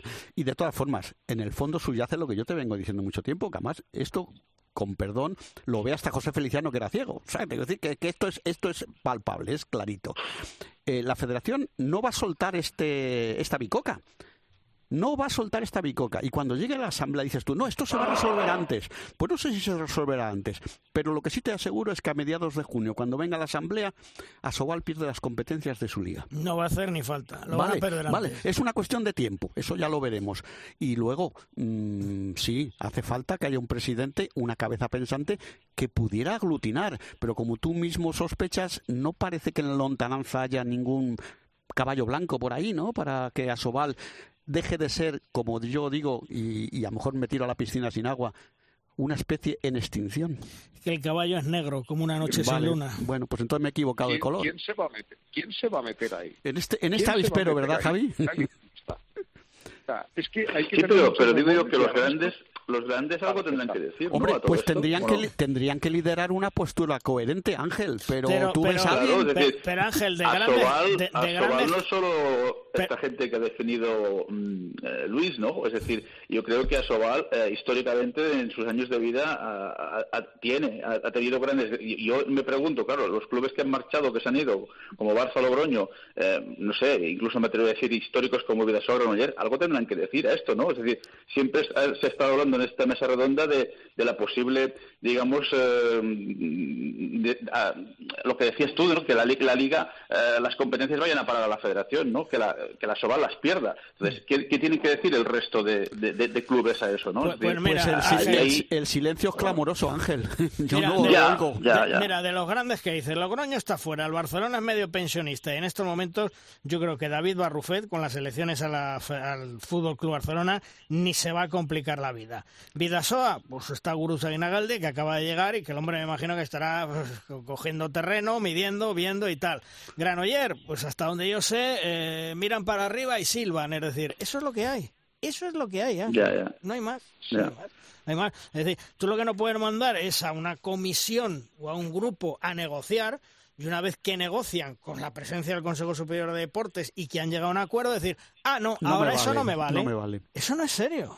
Mira, está el, está el dicho aquel castellano tan antiguo de que entre todos la mataron y ella sola se murió. Pues el final de Asobal me temo que va a ser por esta inacción que tú dices, Ángel, eh, es que no se mueve nadie y, tenían que estar no moviéndose, tenían que estar corriendo para salvar. Dice Luis, no, pero es que eh, eh, si pierden la liga, si pierden los patrocinios, ¿qué van a repartirse? Las sillas de la sede de Asobal. Mira, Ángel, yo lo comentaba en la primera tertulia que estábamos con Alfredo y con Martí. Eh, tú repasas hoy todos los periódicos, ya no te hablo de los deportivos, ¿eh? que no viene nada. Eh, los periódicos nacionales, los diarios nacionales, los cuatro, cinco, la vanguardia no, no, no lo he visto, los catalanes no lo he visto. En las previsiones de la semana, ni viernes, ni sábado, ni domingo, aparece la Copa del Rey. Ninguno. Es un síntoma, ¿eh? Que este deporte, que este deporte es ya lo bueno, hecho todo ya con eso. Alguien tendría que recordarle a los medios que hay una Copa del Rey este fin de semana. Lo digo más que, nada porque los, medios no se acuerdan, que no interesa a nadie. Y bueno, y que se juega que se juega en la capital del estado, que además, se juega en Madrid, además no, eso. y en el Wizzing Center, no, decir, pero que, nunca, es un recinto Luis, con público, ¿no? Es decir, que tiene claro. que tiene muchos más alicientes que no solo agendarla en el calendario, ¿no? Que, que, que nunca está de más recordarle a los medios, y yo te lo digo como, porque he estado dentro de ellos, no, no he sido evidentemente el director, pero al director le tienes que decir muchas veces y por distintos cauces, oye, que balonmano también existe. Emilio. Ahora luego, a lo mejor no te hacen caso. No, te Emilio, digo que Emilio, esto, esto te demuestra lo que Luis y yo hemos hablado cantidad de veces, de que por desgracia eh, en los medios de comunicación el, no, no, es tanto el deporte, en este caso nuestro, sino la persona que pelea por ese Exacto, deporte. exacto, exacto. Eh, es muy triste, pero pues, a lo mejor el día que no estemos determinadas personas, pues todavía se diluye más aún el, el deporte, el nuestro deporte balonmano. Yo te aseguro que, que con la cantidad de años... ponernos flores, y no se trata de ponernos flores, se trata de que al final, eh, lo que dice Luis, Copa del Rey, ¿dónde está? No aparece. Mm, bueno, hay alguien que ha recordado eso, hay alguien que se molesta en hacer que sea que tenga información el balonmano, que salga el balonmano en los medios de comunicación, pues sí, hay unos pocos, y somos contados con una mano o dos. Vamos a poner dos manos, venga. Yo después de 35 años en AS, eh, de ser el pesado del balonmano delante de mis directores y estas cosas, te puedo asegurar que si estuviera, seguiría insistiendo. Pero como tú dices, ¿qué hay? ¿Cuatro que insisten? Pero el sí, resto no pero existen. vamos a ver, pero vamos a ver. Y de los cuatro que insisten, a lo mejor quedan tres. Es decir, Exacto, no, yo ya no me cuento porque yo ya estoy fuera, pero que te quiero decir No, que- no, y, y- y aparte, Y de eso, que otro, y aparte de eso es que eh, el balonmano, desgraciadamente, no interesa a los medios de comunicación. Es más, y no quiero y no quiero profundizar en la herida. No interesa ni a los propios medios, y ya digo que no quiero hablar, no quiero dar nombres en su día, ya lo contaré. No interesa ni a los propios medios que apoyan a la Liga de Asobal. Luis, Así de mira, claro. eh, con Sí, pero Luis, por ejemplo, es- este país es de medallas, ya lo sabemos, ¿no? Es decir, eh, ¿cuándo interesa el balonmano? Cuando Pues llega cuando una competición que puedes chapa pillar, O cuando claro. las guerreras sacan una chapa. Y Pero está. también, Y Ángel. Ángel, también este país es muy de darle la vuelta a la interpretación de las cosas y los medios te pueden decir, no, el balonmano es un deporte que no genera demanda, por eso eh, la exposición en nuestra tirada es eh, mínima. No, a lo mejor no genera tirada porque tú no ofreces información abundante. Eso A es lo de la pescadilla que se muerde Claro, la cola. Claro. entonces, eh, aquí tenemos los dos puntos, Jolín, lo estamos viendo ahora con eh, las informaciones de las cifras durante la pandemia, ¿no? Eh, informamos eh, de el número que tenemos solo confirmado, pero el que no tenemos confirmado es porque no lo hemos podido confirmar. Ostras, entonces me estás informando de lo que tú me quieres informar. Bueno, pues con esto del balonmano puede pasar lo mismo. El editor de este medio o de esta publicación puede decir, no, es que estamos ofreciendo la información eh, en proporción a la demanda que esa información, que ese deporte genera. Pues no, señor, porque este fin de semana ha habido en España un Sevens de rugby donde los favoritos eran Argentina y creo que eran eh, chicas de Francia. Y yo sí he leído cosas del Sevens de rugby que se ha disputado en Madrid este fin de semana. Sin embargo, eh, me he tenido que ir a internet simplemente, o si quieres, si apuramos al teletexto, para saber cómo había quedado el Valladolid con el Logroño el pasado sábado. Mira, Juan Carlos, eh, soy Emilio. eh, mm, nos vamos a colgar una medallita. Eso sobre lo de que interesa o no interesa que dice Luis. Aquí tienes el ejemplo del de Rosca. Uno de los de los de los podcasts más escuchados de la COPE. Sí, y es balonmano. Claro. Y llevamos 11 años. 384 pero, pero porque la afición al balonmano, la gente lo sigue. Si no la se la das- afición al balonmano ya sabe dónde tiene que seguir, en qué blogs, en qué páginas claro. web tiene que seguir pero, la información. Pero, pero Entonces, Luisito ya se yo- encarga de darnos la tabarra. Bueno, no a nosotros, sino a toda la gente diciendo, oye, que estamos aquí, que estamos Claro, a hacer, pero, que vamos a hacer pero otro. también el aficionado al balonmano sabe qué periódico no tiene que comprar porque no hablan de su porque deporte. no van a venir nunca, Mira, lógico. eh, mira, Emilio, lo decía antes Javi, que lo hemos hablado un millón de veces Sí, en nuestros claro. viajes. Todo esto depende de las personas. Por supuesto. El día que desaparezcamos, y aunque Javi decía no es echarnos flores, claro que no es echarnos flores, es simplemente decir la auténtica realidad. En Radio Nacional de España, lo balonmano sobrevive por Javier Izu. En la COPE, y el burro delante para que no espante, por mí. En Televisión Española del Balonmano Femenino, por Ángel Cárceles. Y por mm, alguno más Por que me sobran más dedos, me sí. sobran dedos de la mano, me sobran dedos de la mano de decir algún medio más. El resto no le importa, no vende, no interesa. Así de claro. Yo te puedo poner te puedo poner un ejemplo que a mí, mira, eh, es lo que tiene estar en aeropuertos y, y esperar vuelos, ¿no? Eh, regresábamos de, eh, de la Supercopa, creo que era, de, que se jugó en Málaga, y al día siguiente, si no comprabas la prensa local de Málaga, eh, que habían dobles páginas y tal, medios locales, en prensa nacional no aparecía absolutamente nada. O sea, es decir, y dices, ¿y cómo puede ser? O sea, y te indignas, ¿no? Que ningún periódico de los cuatro deportivos que existen saque algo, ¿no? Entonces dices, si ya los periódicos deportivos no sacan nada, ¿qué van a sacarlos de tirada nacional, no? Sí, sí, sí. Pero, pero- pero mira, Y por eso ejemplo, en Francia, eso en Francia en el equipo, en el equipo pienso que sin, eh, eh, o sea, que, que, bueno, es- no, no, no se daría. Pienso que eh, en, en Portugal con los periódicos deportivos que tienen tampoco se daría y pienso que en Italia la Gazzetta pues algo sacaría. Es decir que, que no sé no sé hasta qué punto eh, es problema del balonmano, es problema de, de difusión, de, de promoción, eh, pero algo pasa. O sea, es, es, es evidente que algo pasa. Juan Carlos. No, yo, Joder, yo- qué yo bajón, sí, Carlos. iba, iba a decir que aquí en Valladolid eh, se tomó la determinación en su día de que ambos clubes, masculino y femenino, los dos en División de Honor, eh, hicieran previa, ahora telemática, antes presencial de los partidos. Eh, ¿Merece la pena? Pues a un medio que te vaya, a un medio que te vaya ya te ha merecido la pena la inversión del tiempo, que es cuarto de hora antes del entrenamiento, que vaya el entrenador y responda dos preguntas o simplemente que haga una, en los partidos de fuera, se graba el entrenador con un móvil y se manda por WhatsApp o por correo electrónico Claro. a los medios. Pero que es un- algo que a los clubes no les supone más allá de un cuarto de hora de inversión y que, oye, con, A lo con mejor permi- tiene con permiso, repercusión, ¿verdad? con, Claro. con permiso de la expresión, si un medio pica y lo pone, eso que nos hemos pues llevado está, por Es lo que delante. yo venía ¿no? a decir, que hay que insistir. Javi. ¿qué vas a decir? que me ha dado el bajón. joder. Que le ha dado el Es bajón, claro. Es que eh, eh, esto mismo que estáis comentando ahora, yo es algo que no, no doy crédito. ¿Cómo? No sé, eh, los propios clubes, y los hay que lo hacen, ¿eh? Lo- yo, yo hablo de el Bete Amitasuna que lo conozco bien. Pero hay otros, no entiendo cómo eh, en redes sociales, por ejemplo, no aparece después de los partidos un, una, un, un triste vídeo de, de 30 segundos Sí, del, sí. del, del entrenador o de quien sea, algo, algo, puñetas, cuenta algo, vende algo. Es que si no, difícilmente vas a poder además luego enganchar, nutrir, eh, servir a- al aficionado, ¿no?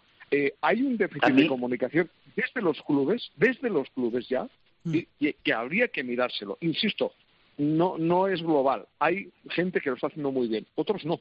Otros no. En general, a mí me consta, Javi, muchísimo, a, ¿eh? Mm. Sí, a mí me consta, Javi, que, cuesta que- mucho. A ver, Claro, a ver Ángel, Ángel, eh, sí, di. No, decía, decía, en relación a lo que dice Javi, que a mí, por ejemplo, me consta que a principio de temporada en el balonmano femenino hubo eh, pues eh, contactos con los community managers de cada, o jefes de prensa de cada club, para que precisamente lo que expone Javi eh, se hiciera. Y, a- y algo de liga femenina, pues sea por el Guerrera Ciberdrola, por lo que sea, va saliendo, ¿no? Me consta también que desde Asobal, pues, eh, pues Noé Quero, que es su jefa de prensa, también está haciendo cosas, ¿no? Pero es verdad lo que dice Javi. mm, Cuesta ver después de un partido, claro, un- al- algo, alguna referencia, algo palpable, algo que puedas, como decían, eh, creo que desde Valladolid, al- algo que, que tengamos eh, de información, ¿no? Des- justo después de, de la jornada, después de cada partido, ¿no? Eh, eh, per- Perdona, perdona, Emilio. Eh, eh, hablabas de, de la jefatura de prensa de Asobal. ¿A vosotros os ha llamado a lo largo de esta temporada alguna vez la jefatura de prensa de Asobal? A mí no. ¿A ti, No. Chema? Yo tampoco. A mí, a mí tampoco. Yo, mira, a mí eh, tampoco. mira, eh, soy Emilio. Eh, lo único que con la palabra intoxicación no es malo es difundir tu producto hasta intoxicar. ¿Que algo quedará? Yo eh, había una filosofía que yo lo decía a determinados clubes en mis tiempos. Digo, oye, si tenéis que mandar el comunicado tres veces, a la primera era la papelera, a la segunda a lo mejor hasta miran dos líneas y a la tercera a lo mejor hasta, como dice, no sé si Juan Carlos, pican. Pues si pican, pues han picado. Pero con, si el, no con lo el- con el haces- mejor sentido de la palabra. Sí, sí, ¿eh? no, no, no, no. Y con el malo, da igual. El caso es que se pique. Que la información fluya. Pero si tú no la aportas y, y- y con intensidad. Y eso que estamos diciendo, dice, dice Javi, no, el Betia Naitasuna entiendo que sí que hace bastante. Vale, pues será una rara avis, porque hay otros 15 Hombre, o claro, 16 porque clubes está, que no. Porque está Fernando Urra. Ah, bien, vale. Amigo, Pues ya está. Oh, mira, otro, de, otro de los locos bajitos. Claro, Ah, ya- claro. ya o sea, estamos. Emilio, las personas. Pues y te vuelvo a decir, y además no se me olvidará una frase que le dijo mi compañero José Luis Corrochano a Raúl Entre Ríos en el pasado Mundial de Egipto 2021 cuando le entrevistó. Yo solo me interesa el balonmano porque soy muy de la selección. Eso es el término general Ya, ya. hoy en día del balonmano España. Olvídate, Emilio, olvídate. No, no, no, sí, olvidado queda. Anda, que no llevamos hablando de este tema. Por eso decía yo que esto es un déjà vu, ¿no? Que esto ya lo hemos leído y visto. Y, Esto y- es un déjà vu en bucle. y que no va a cambiar, me temo, porque Así ya se va haciendo uno mayor En fin. y no lo ve. Bueno, pues vamos a ir despidiendo porque la tertulia ya termina el día de hoy. Eh, Javi, un fuerte abrazo, hasta otro día. Igualmente, lo mismo para todos. Ángel, nos escuchamos otro día, un fuerte abrazo, hasta otro día. Igualmente, muchas gracias. Vamos terminando programa, vamos terminando edición, como siempre, con Tomás Guas y sus 7 metros. ¡Lanza, Tomás! Malvar Rosquito, semana de Copa del Rey en el Wiking Center de Madrid. Viernes, sábado y domingo. Primera competición va a ser del año 2021 en donde habrá asistencia de público. Se han autorizado 1.500 espectadores en las gradas, eso sí, bajo estrictas medidas, sanitarias, digo, como no podía ser de otra manera. Como siempre, favorito el Barcelona y la expectativa de quién va a ser el equipo sorpresa que se plante en la gran final y logre plaza para Europa la próxima temporada. El balonmano abriendo camino al resto de los deportes en una vuelta a la normalidad. Así sea. Terminamos el programa. Juan Carlos, hasta la semana que viene. Hasta luego, chicos. Chema, hasta la semana que viene. Un abrazo, gracias. Emilio, la semana que viene más y mejor y contaremos qué es lo que ha pasado en ese Copa del Rey. ¿eh? Por supuesto, un fin de semana muy potable, muy intenso, donde vamos a disfrutar aquí en casa, en Madrid, de unos partidos que yo creo que no nos van a defraudar a nadie y a ver si entre todos conseguimos que esto tenga un poco más de eco. Pues la semana que viene, dentro de siete días, nos escuchamos aquí en Derrosca. Les contaremos toda la actualidad del mundo del balonmano y, por supuesto, esa Copa del Rey en el Wizzing Center de Madrid y con público. Hasta la semana que viene. ¡Adiós!